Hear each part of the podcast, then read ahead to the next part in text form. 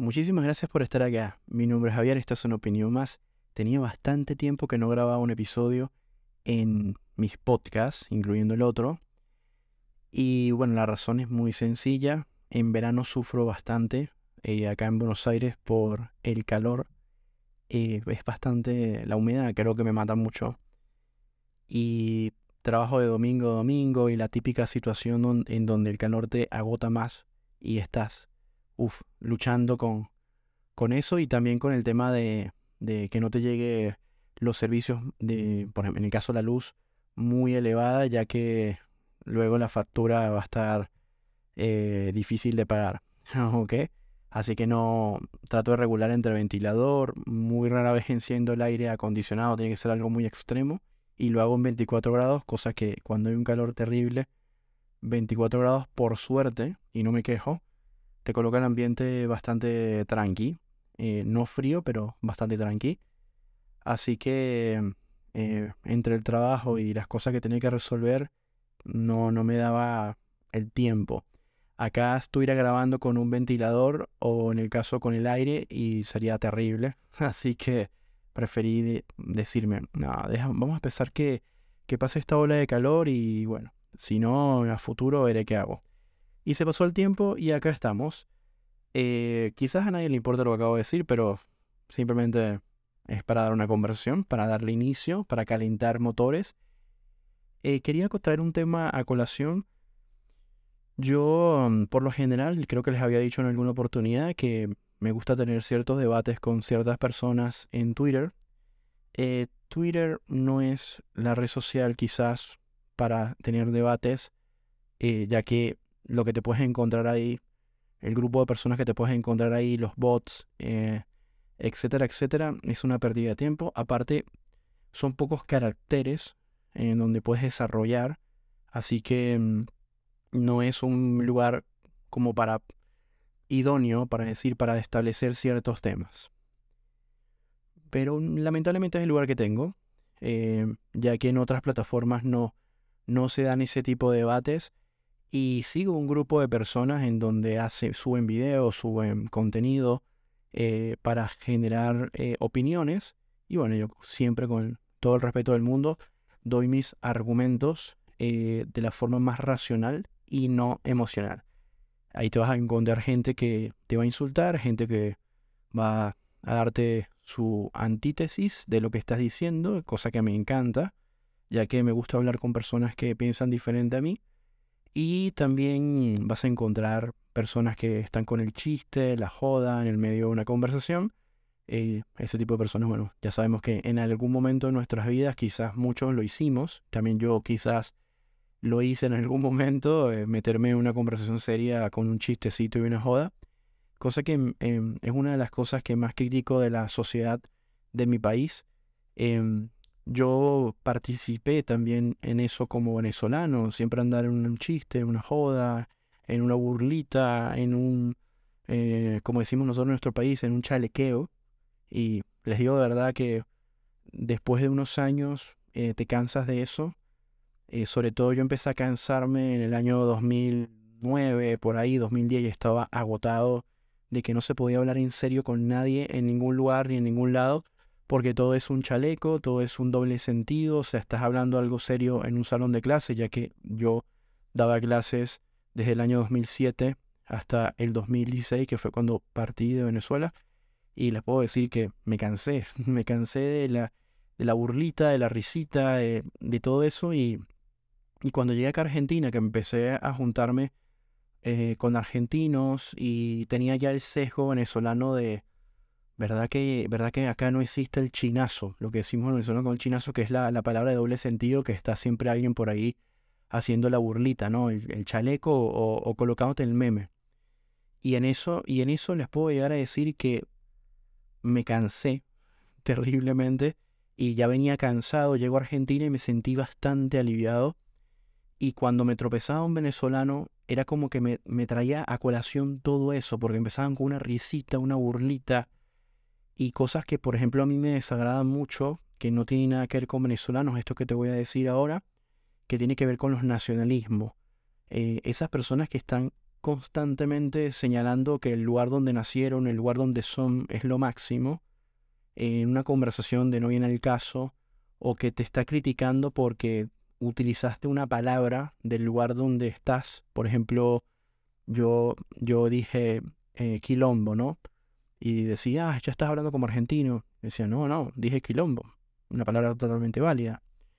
Y que te estén diciendo que no deberías eh, básicamente olvidar de dónde vienes y empieza con esos discursos nacionalistas, eso también me, me, fastidia, ¿no? También puede venir de otra persona, también de los mismos argentinos en otro lugar. O sea, es decir, a mí no, no, no odio a las personas eh, nacionalistas, pero no, no me agrada cuando son tan insistentes con el nacionalismo. Es como que me choca, ¿vale? Y acá no estoy hablando mal de los venezolanos porque también es esa, esa sensibilidad que existe, de que uno no puede dar una opinión, eh, y sobre todo donde estoy utilizando un razonamiento, que es mi experiencia personal, pero lo estoy razonando y diciendo por qué a mí no me gusta la burlita, la risita, me parece que es totalmente válido. Y también tengo que aclarar, porque hay personas que les cuesta entender que yo estoy consciente que esto no es con todo el mundo. O sea, todo el mundo no es así, no todos los venezolanos son así. Y no importa en qué parte de Venezuela hayas nacido, o no importa si naciste en Colombia y tus padres son venezolanos, que da igual. Y si esto lo está escuchando un colombiano y me dice, no, acá también son así o no son así, bueno, me podrás entender o tal vez no me entiendes. Pero no me gusta el nacionalismo porque pierdo el tiempo. O sea, el nacionalismo lo inventaron los seres humanos. A mí no, no, me, no me causa gran cosa. Eh, realmente valoro muchísimo eh, haber nacido en Venezuela. Venezuela me dio todo lo que soy y me fui a mi país eh, no porque estuve emocionado de decir, ah, yo toda la vida soñé con irme a Venezuela. No. A mí me costó tomar la decisión, como muchos venezolanos. Otros ni siquiera la tomaron. Por ejemplo, un niño de 10 años que sus padres se van de Venezuela, él no tomó la decisión. Pero sales de, tu país, eh, con cada persona tiene su historia. Bueno, la mía es, yo no me quería ir de Venezuela, creo que tomé la decisión bastante tarde y, no me fui a Argentina para estar mejor ni peor. Me vine a Argentina por varias razones hay personas que no entienden eso. Es como que te dice, ah, te metiste ahora en, eh, como, te cambiaste de cuarto en el Titanic, te cambiaste de habitación en el Titanic.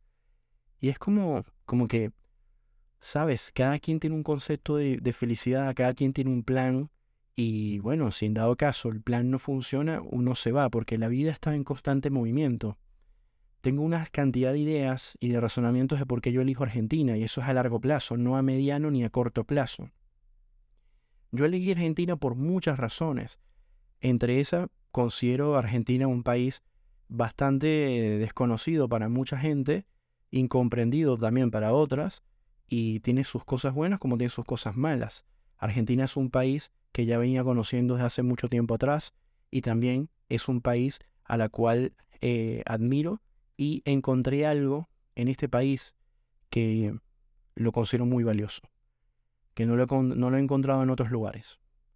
Entonces, eso para mí tiene mucho más peso que cualquier otra cosa, pero no, no que mi verdad, no quiere decir que mi experiencia es mejor que la de Pedro o la de Juan o la de Raquel o la de o la de, no sé, Valentina, por poner un nombre. ¿Vale? No es mi, experiencia mejor. Y no me he olvidado de Venezuela por el simplemente hecho de que soy venezolano. ¿Vale? Eso no, no, no, no importa. Em, cuando voy a un país y me porto bien, basado en las reglas y las leyes del país, tanto eh, las, leyes penales, las leyes judiciales, todo tipo de leyes, hasta, mm, hasta tributarias. Y me porto bien. Eh, creo que estoy representando a mi país. Así de sencillo. No vengo a Argentina a ser un venezolano que moleste a la sociedad argentina. No vengo acá a, a, poner música a todo volumen para que mis vecinos se enojen. No vengo acá a estar criticando al vecino o al, o al señor de la panadería de frente o a estar hablando mal de la sociedad en la que vivo, porque no importa cuál país sea. Puede ser Argentina, puede ser, mm, no sé, New Zealand, Nueva Zelanda, o Malasia, el que tú quieras. Eh, si no me gusta algo, lamentablemente tengo que pensar si me quedo, si puedo irme, O si me tengo que quedar obligado, bueno, no me queda de otra, como personas que conozco que, que eligieron un país y no les gusta, no les gustó la cultura. Bueno, eso es parte y consecuencia de no conocer la cultura del país donde ibas. Yo en mi caso tuve la fortuna de conocer la cultura del país donde yo resido actualmente. Y conociendo las complejidades, ¿no? También porque decir, los brasileros son tal, los mexicanos son tal, los colombianos son tal, es una falacia existen muchos tipos de personas dentro de un país con diferentes tipos de cultura, diferentes tipos de pensamiento, diferentes tipos, hasta, hasta incluso existe lo que el clasismo, ¿no? Eh, la, la, clase social. Y dependiendo de tu clase social, el lugar donde naciste dentro de tu propio país, vas a pensar y actuar quizás de, bajo un sesgo mucho más personalizado. Entonces, no se puede decir, ah, los argentinos son así, o los colombianos son así. Y ahí donde está el punto, que em, yo considero que para que a ti te respeten, tú tienes que adaptarte al momento. Hay un momento para reírse, hay un momento para estar triste, hay un momento para hablar de política, hay un momento para hablar de, em, de nuestros sentimientos, hay un momento para hablar de nuestras opiniones varias, eh, hay un momento para, para, para hacer un chiste. Y considero que muchas veces olvidé yo eso cuando estaba en Venezuela, cuando tenía unos 17, 18, hasta los 20, no sé, 24, 25, no sé en qué momento, que, que no, se podía hablar, no se podía hablar porque todo es una risita y una burlita. Todo es un chiste, todo es una joda. Y yo me cansé de eso. Y entonces, cuando se lo digo a un venezolano, se enoja. Algunos. Otros me dicen, es verdad. ¿Cómo? Tengo un amigo venezolano que me dice, que me estaba diciendo no hace mucho, creo que hace como dos años, me decía, eh, una de las cosas que no extraño de Venezuela es el chaleco, es decir, la burlita y la risita y, y la joda. ¿Ves? Que lo tienen muchos países, ¿vale? Eh, como les digo, a veces estoy hablando algo en serio en algún lugar y llega la persona con el chistecito o el meme. Me parece bien, porque yo también comparto memes y también comparto chistes y jodas, eh, pero me he sabido comportar luego de que sufrí prácticamente eh, lo que yo hacía en el pasado. Por eso que no, no quiero, yo no vengo acá de moralista, porque una de las cosas más importantes que tenemos que tener como persona es asumir cuando uno estaba equivocado. Eh, hacerse cargo cuando uno estaba equivocado y cambiar. O sea, yo estaba equivocado. Yo lo estaba.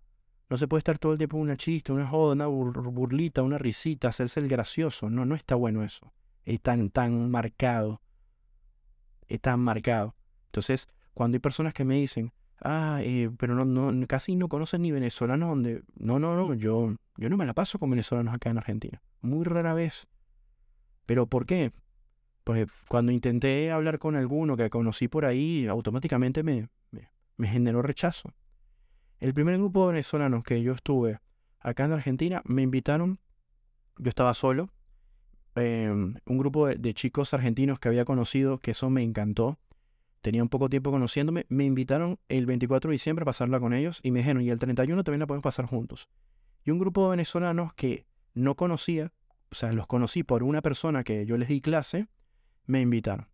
Entonces, ¿qué pasó? Que me, meten en un grupo y empiezan a ver las típicas discusiones de como que tenemos que hacer las hallacas, tenemos que hacer nuestra cultura, ¿no?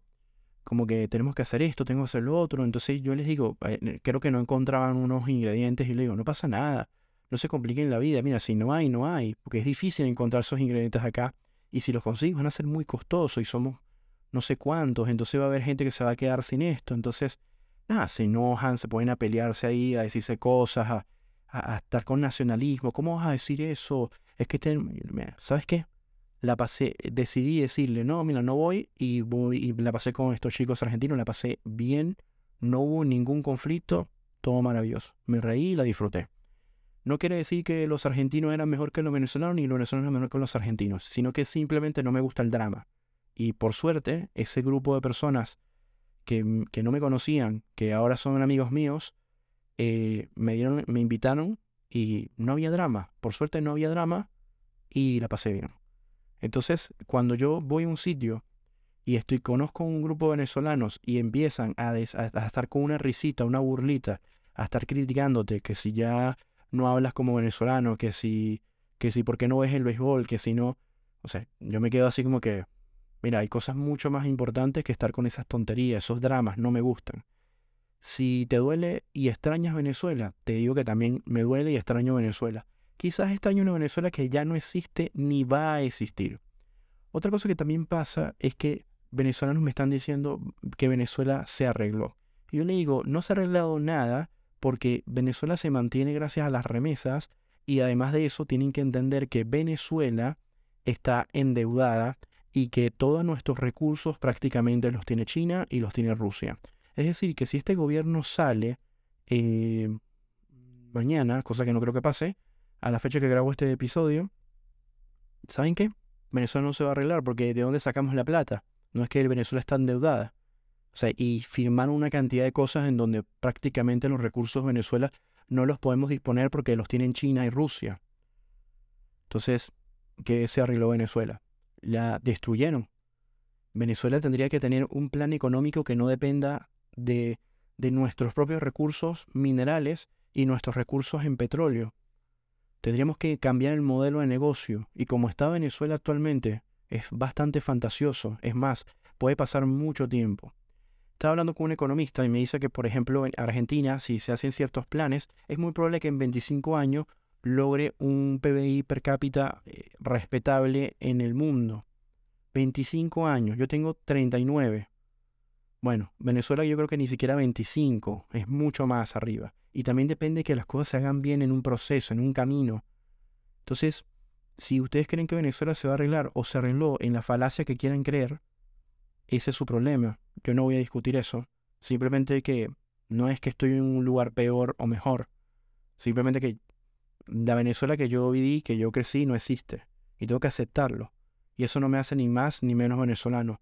No me gusta la gente sensible. Que no se puede hablar ciertos temas porque se pone sensible. Porque, ay, ¿cómo vas a decir eso? Ay, como una, una lloradera. Una lloradera constante. No me gusta eso. Creo que las veces que yo me alejo tan de golpe de una persona es porque los veo con un drama. Y muchas veces ni siquiera se, dan cuenta que están con un drama. Es que no sé por qué rechazo tanto los dramas. Y no quiere decir que yo no haya sido dramático en algún momento de mi vida. Claro que lo fui.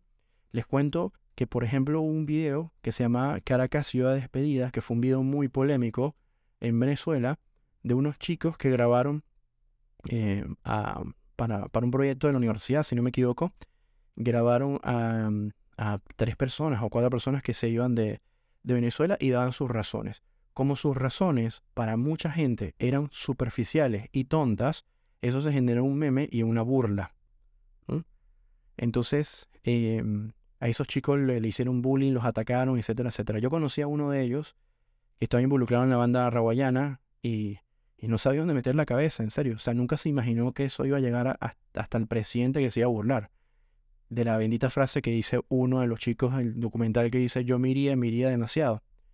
Bueno, yo hice un video en YouTube hablando de... He ofendido con esa gente. Ofendido. Después lo borré a los 10 a los, a los días al video porque me di cuenta de, la, de, lo que estaba haciendo. Había, había grabado un video en caliente. Me había enojado con los argumentos que, que habían dicho estos chicos. Primero, eh, no entendí el contexto del video ni, y simplemente me ofendí porque me dio la gana. O sea, me ofendí porque me dio la gana. Fui una persona tonta e idiota. O sea, es decir, ¿por qué me que ofender? Son opiniones de tres personas que me importan nada. O sea, sí, ellos tienen derecho a dar su opinión, pero no me importa, eso no cambia nada. Fin. O sea, eh, entonces ahí es donde me di cuenta que yo tuve un, enojo selectivo. O sea, entonces tengo que estar atacando a las personas, ¿por qué? Porque dan su opinión y no me gusta. O sea, e, e, es estúpido. Y ambos o, todos éramos oposición. Simplemente que ellos decidieron decir cosas que para mí o para mucha gente eran superficiales. Eran como que me voy de acá porque llueve y las alcantarillas se llenan de tan, tan sucio, no hacen mantenimiento y en Francia no pasa eso, pero acá sí. Eran argumentos tipo, tipo que no es algo como, como racional, sino es como más tipo, oye, sí, oh, hello. No importa, ¿sabes? No importa. Y eso se prestó para la burla e incluso de la gente de la oposición. Em, eso es, yo ahí era un nacionalista, pero por suerte tuve personas que me explicaban cosas como decir, hay una gran diferencia de ser nacionalista patriota, hay una gran diferencia en el enojo, en el enojo selectivo y no y dejar pasar y entender el contexto de las cosas. Y uno evoluciona como persona. No, no es tanto una cuestión de madurez, sino una, una cuestión de evolucionar en el pensamiento, en, en empezar a profundizar más que todo en preguntas. ¿Por qué dijiste eso? ¿Por qué lo habrá dicho? ¿En qué contexto? ¿Es válido no es válido? ¿Por qué me estoy enojando? ¿Por qué esto me enoja? ¿Por qué no me enoja? ¿Por qué esto me hace feliz? ¿Por qué esto me, hace sentir triste? ¿Por qué esto me hace sentir nostálgico? Es más que todo eso. ¿Sabes? Es mucho más eso. Considero que eso es más valioso que estar enojándose porque alguien anda con tonterías. Por ejemplo, personas que andan diciendo, no, Venezuela tiene unos paisajes hermosos. El Salto Ángel, digo, mira, discúlpame. Todos los países tienen paisajes hermosos. Que empiezo a mencionarte. O sea, países por países. O sea, no es que Venezuela sea el mejor país del mundo, no es que Venezuela sea eh, el lugar más, eh, con la caída de aguas más bonita del mundo, no. Son, el, el planeta Tierra es hermoso. El ser humano es el que puso las líneas, las divisiones, no, nos categorizamos entre nosotros mismos. Entonces nos sentimos como que ese lugar nos pertenece porque quizás en otro lugar nos sentimos como unos forasteros. Entonces no tenemos sentido de pertenencia a ese lugar donde estamos que no, no nacimos porque siempre va a haber una persona que te lo va a recordar. Te va a recordar que eres un extranjero, que eres un forastero, que eres que no eres de ahí. Pero también hay gente que te va a abrazar. entonces ¿Qué pasa? Que sin querer, muchas veces ni siquiera nos damos cuenta cuando nos abrazan, cuando nos, nos, toman también parte de la familia de donde vivimos. Solamente recordamos a aquel idiota de turno al que nos recuerda que no pertenecemos a ese lugar. Si fuera por mí, no existirían las fronteras. Si fuera por mí, en serio, me parece... Pero me parece que entiendo la razón de por qué existe la frontera. Entiendo la razón de por qué el ser humano se divide o se dividió de manera no sé, natural, consecuente, el nombre que le quieras dar, lo entiendo. Pero si fuera por mí, no existieran. Ahora, ¿te imaginas qué pasaría eso? Una cantidad de personas empezaron a migrar a los países desarrollados y, todo se vuelve un caos. Em, porque hay demasiadas limitaciones para que para esos países. Entonces, ese es el tema. Yo, en lo personal, en mi, en mi opinión personal, y lo seguiré diciendo, en mi opinión personal, no está bueno eh, estar con una risita, una burlita, toda una joda, todo un chiste, porque no trae nada bueno. No trae absolutamente nada bueno. Y para mí lo más importante es ser sincero con las personas. Y si no les gustan, fuiste sincero y te vas. Ser sincero no quiere decir ser una persona ofensiva o ofender. Si la persona se ofende porque tal vez no le gustó, ya eso es otra cosa. Lo dices con respeto y si se lo ofendió, se ofendió. Porque no hay que estar muy pendiente de lo que, lo que piensen las otras personas.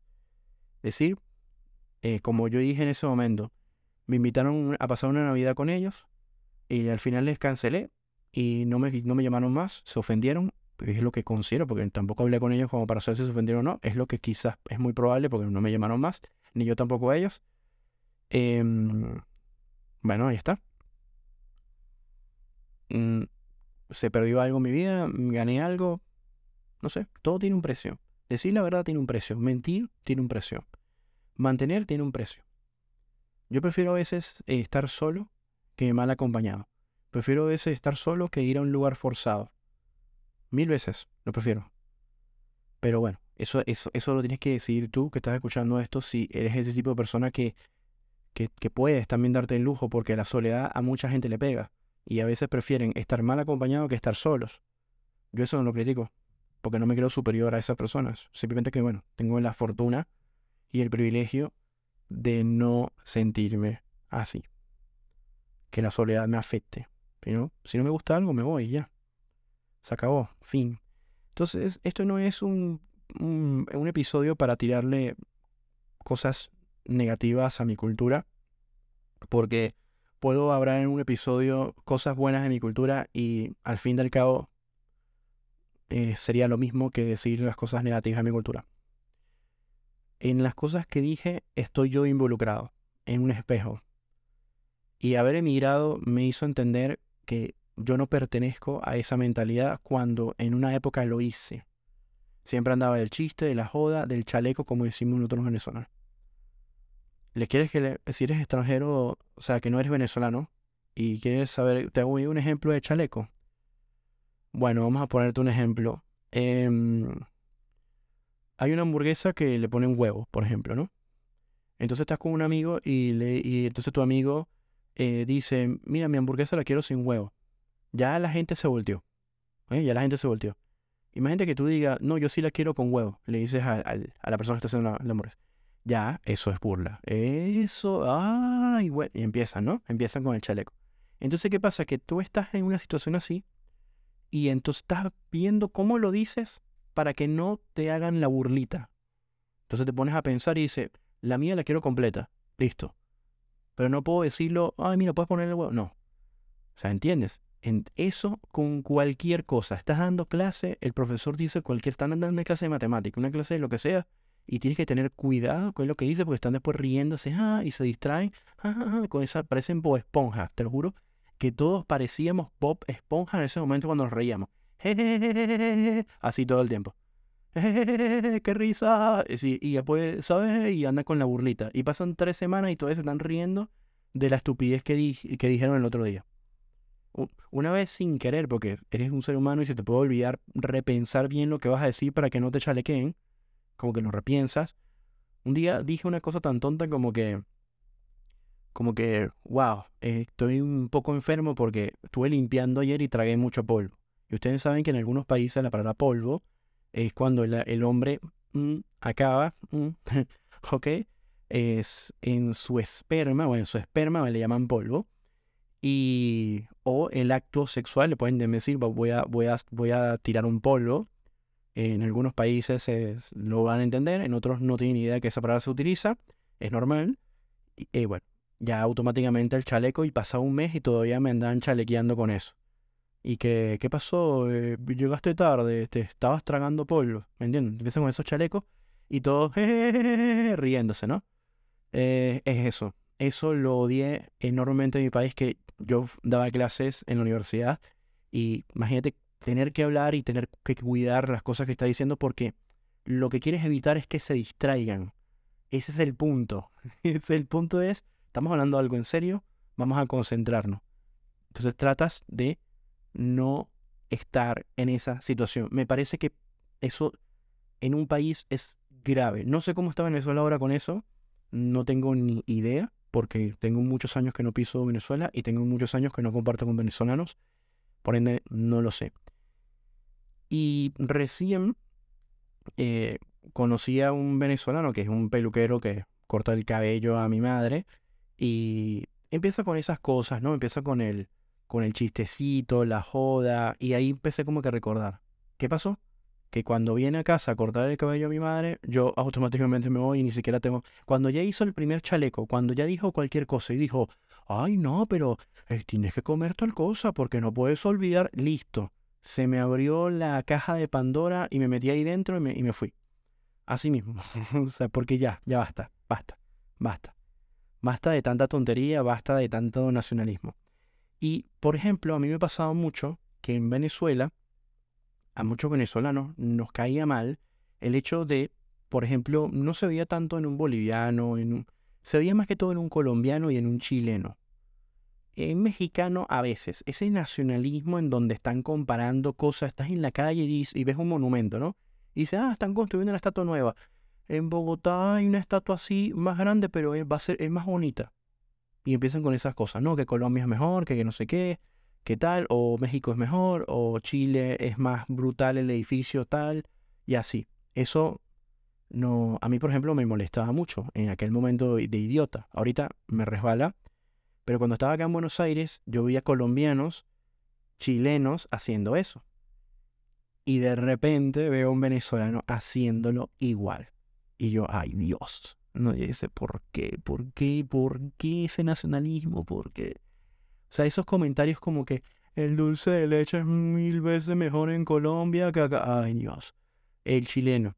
Que allá las universidades son, las privadas tienen mejor educación que los de acá. Ay, Dios mío, sí, está bien, me alegro, me contenta muchísimo, te felicito. ¿Qué haces acá? la pregunta que sería un argentino, ¿no? Porque me lo han dicho. Y el venezolano empieza a decir, empieza a pelear con otro colombiano diciendo de quién había inventado la arepa. Y yo le digo, ¿saben qué? Es la conversación más estúpida que puedes tener porque es como el mate, ¿no? Como, como, como venezolano.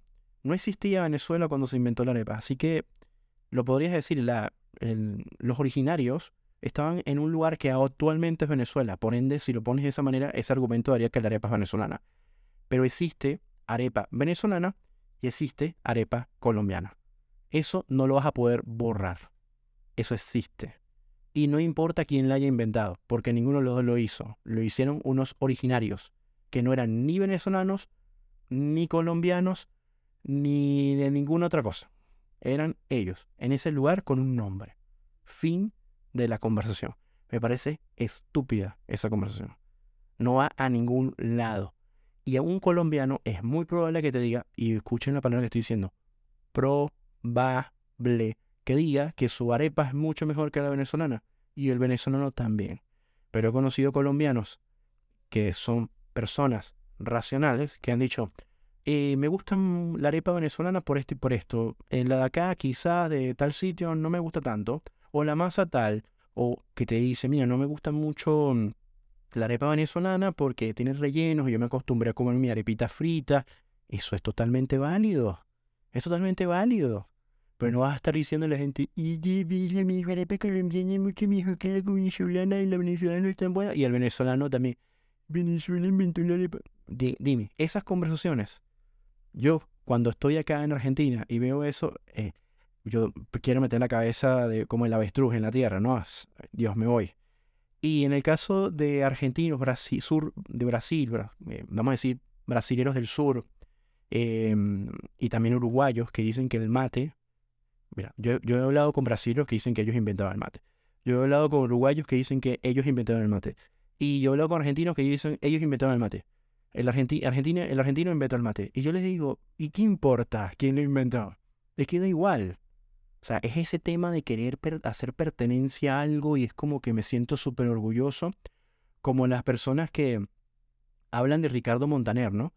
Ricardo Montaner creció en Venezuela, actúa como venezolano, tiene el sesgo venezolano, eh, tiene acento venezolano, pero no, él es argentino. Y le digo, sí, bien, yo eh, pudiste haber nacido en Nueva York y haberte criado en argentino, hablas como argentino, tus padres son argentinos o lo que sea, sigue siendo argentino, claro que sí.